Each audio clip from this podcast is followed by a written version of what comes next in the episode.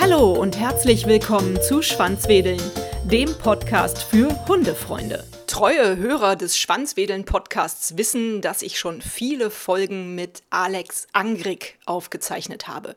Alex ist Hundetrainerin und Expertin und hat die DocDict App erfunden. Das ist eine App, mit der man praktisch die Hundesprache in das Menschliche übersetzen kann. Geht doch mal auf euren App Store oder euren Google Play Store und ladet sie euch einfach kostenlos runter. In den vergangenen Wochen und Monaten sind immer mal wieder Hörerfragen in meinem Mail-Postfach eingetrudelt, die ich natürlich gerne gesammelt und jetzt endlich an Alex weitergeleitet habe. Marie aus Eschweiler fragt: Lieber Alex, wie gehst du mit deinen Hunden bei extremer Hitze um? Hast du Tipps? Das ist ein gutes Thema. Frag mich eher, wie ich damit umgehe selber. Ich bin so erschöpft im Moment. Ich weiß nicht, wie es den Zuhörern gerade geht, aber ich hatte ja Corona und ich muss echt sagen, also seitdem, wenn die Hitze kommt, bin ich wirklich richtig platt. Also ich brauche immer Mittagsschlaf. Ja, und meine Hunde sind wirklich fitter in der Hitze, als ich es bin. Aber okay, jetzt zum Thema Hund. Ja, ist eine gute berechtigte Frage und das kann man auch sehr unterschätzen. Dazu würde ich gerne eine kurze Geschichte erzählen. Es ist schon, ja, es ist zwölf Jahre her. Da bin ich mit einer Gruppe in die Eifel gefahren. Es war auch ungefähr die Temperaturen, die wir hier zurzeit haben. Und ich habe schon gesagt, lass uns Hunde bitte viel an der Leine halten. Das war auf jeden Fall klar. Aber es gab da so einen, ja, so einen Waldeingang mit sehr viel Schatten und einem kleinen Bach. Und dann habe ich die Lisa wirklich eine Stunde toben lassen mit den anderen Hunden. Und die sind rein ins Wasser und raus aus dem Wasser. Und es war echt richtig krass, ne? Ich hatte nicht das Gefühl, dass die Hunde erschöpft sind oder dass irgendwas irgendwie schief läuft, dass die hecheln. Also denen ging es eigentlich relativ gut. So, nach einer Stunde habe ich die Gruppe beendet, bin nach Hause gefahren und auf der Autobahn habe ich gemerkt, dass der Lisa richtig, richtig schlecht ging. Ich bin natürlich sofort zum Tierarzt gefahren und der sagt, Mensch, das war echt kurz vor knapp. Ne? Also die hatte wirklich einen Hitzschock oder ich weiß gar nicht mehr, was der Tierarzt damals genau gesagt hat. Auf jeden Fall hatte die richtig Probleme.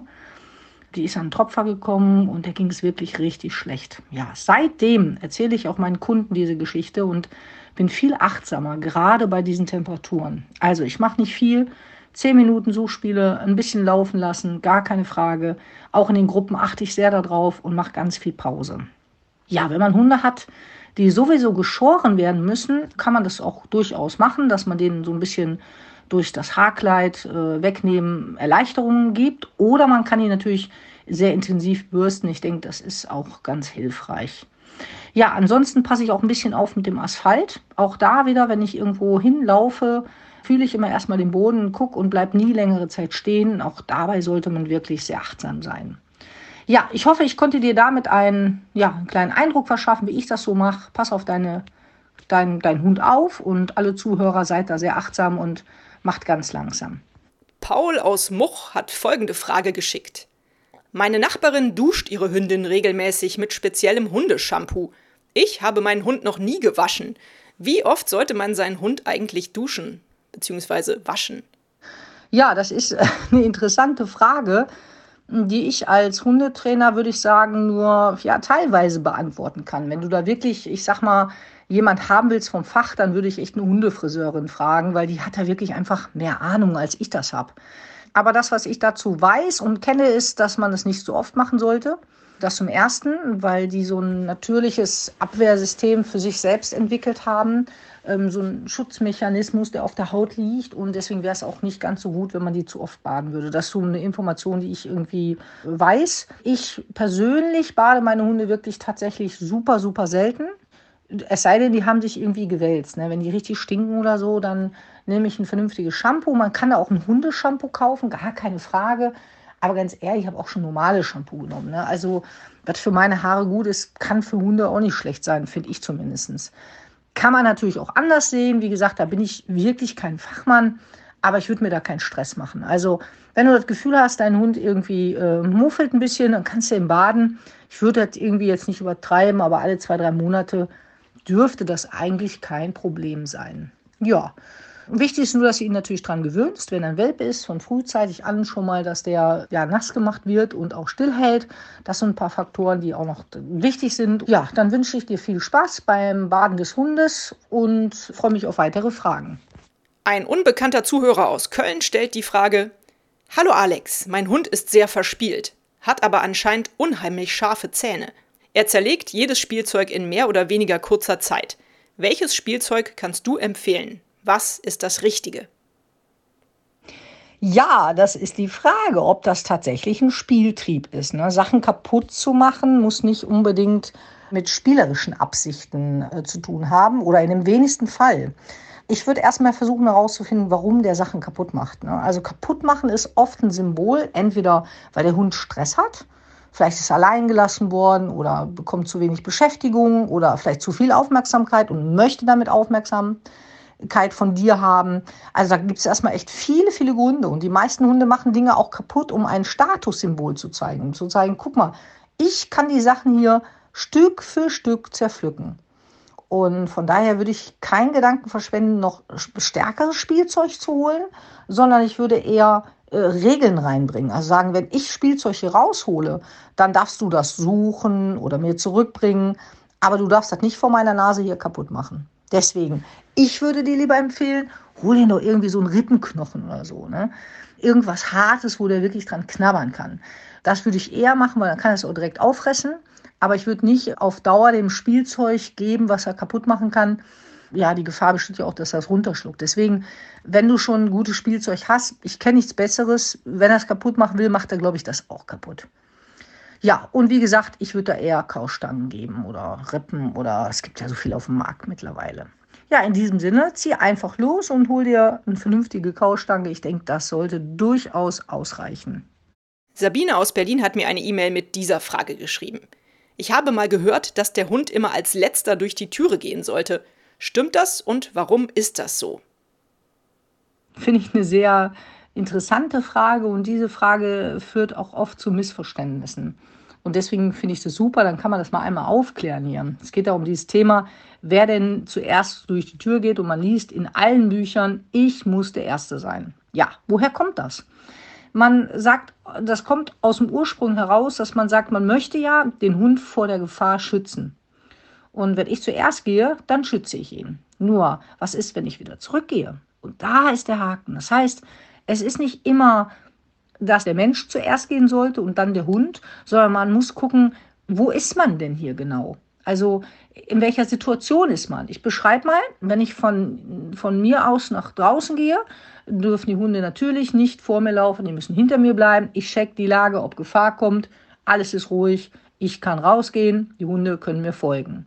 Wenn ich aber zurück bin und ich weiß, okay, ich habe jetzt keinen Besuch oder ist kein, kein Mensch bei mir in der Bude, außer jetzt mein Partner, da finde ich das auch nicht so schlimm, dann schicke ich die Hunde natürlich zuerst rein und danach gehe ich.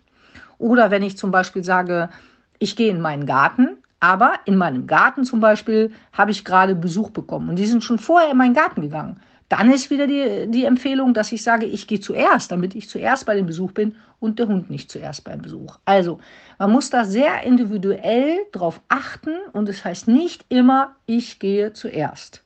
Ja, ich hoffe sehr, ich habe das verständlich erklären können und Du kannst ja mal überprüfen, wo genau du im Alltag ja zuerst gehst und ja, was du bisher gemacht hast. Und wie gesagt, immer individuell entscheiden. Okay, viel Freude beim Vorlaufen oder zuerst reinlassen.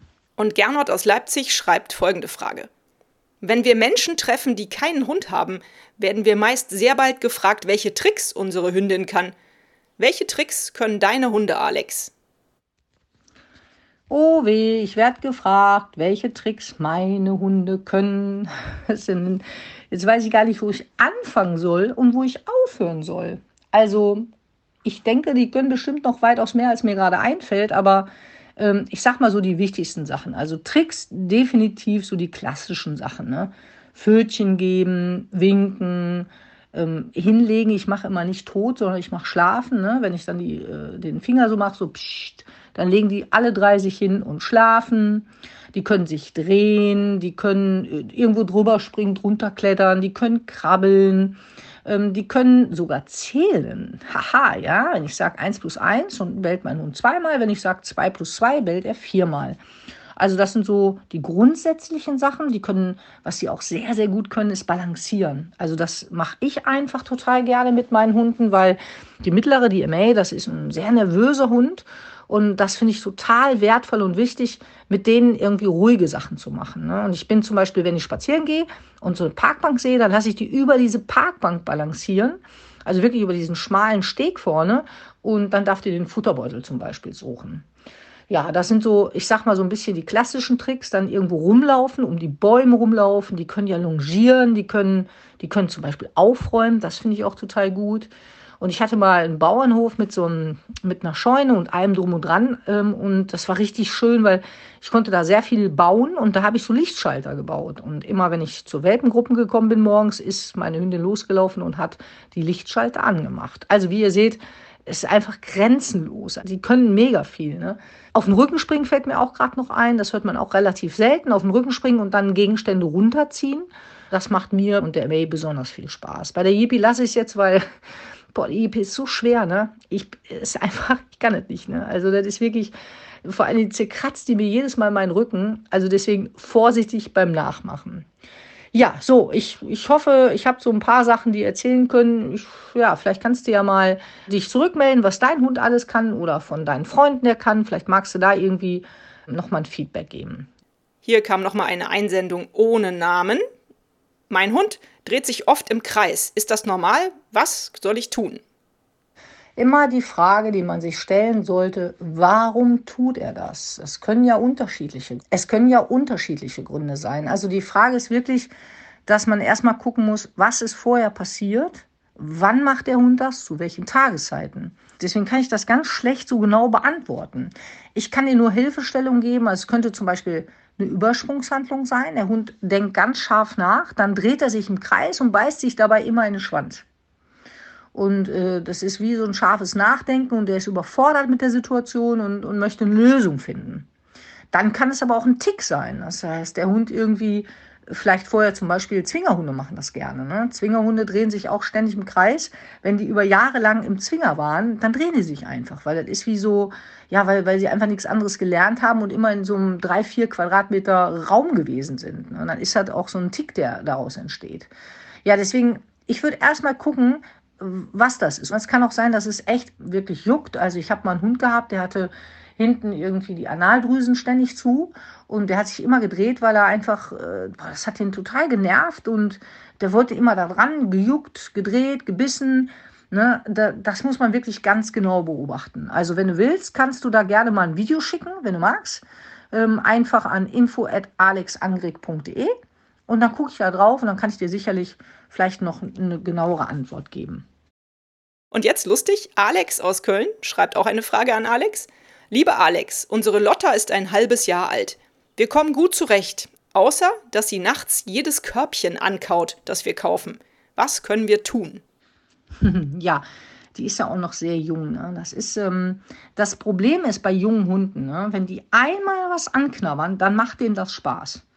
Und äh, das ist äh, wirklich so, äh, die, die machen es immer wieder, weil es einfach Freude bereitet, auch kleine Sachen dann daraus zu pflücken. Also ich hatte mal eine Kundin, die hatte auch einen jungen Hund und der hat das Sofa irgendwie auseinandergenommen. Und die ist echt, die ist wahnsinnig geworden, weil der hat jeden Tag immer an dem Sofa umgeknabbert, weil er hat natürlich Spaß macht, die Sachen da rauszuziehen.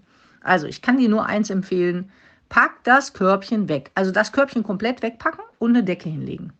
Und äh, wenn du das über, ich sag mal, vier, fünf, sechs Monate machst, dann wird das aufhören, weil das ist ein junger Hund und der probiert sich einfach gerade aus. Wenn du merkst, der macht die Decke auch kaputt und der sagt, pass auf, dann beiße ich jetzt in die Decke und mach die kaputt, dann würde ich ihm gar nichts dahinlegen und sagen, dann muss er halt auf dem Boden liegen. Ne? Oder so eine, man kann ja auch so eine rutschfeste Matte nehmen. Ne? Dann verführt das auch nicht dazu, da immer reinzubeißen. Also du musst erstmal aus der Situation rauskommen, dass du der Lotte das erstmal wegnimmst, damit die nicht immer wieder auf die Idee kommt. Weil verbieten bringt einfach in dem Fall nichts. A, schläfst du und B, das ist ein junger Hund, der probiert sich nur aus. Ja, probier das mal so und ich wünsche dir viel Erfolg.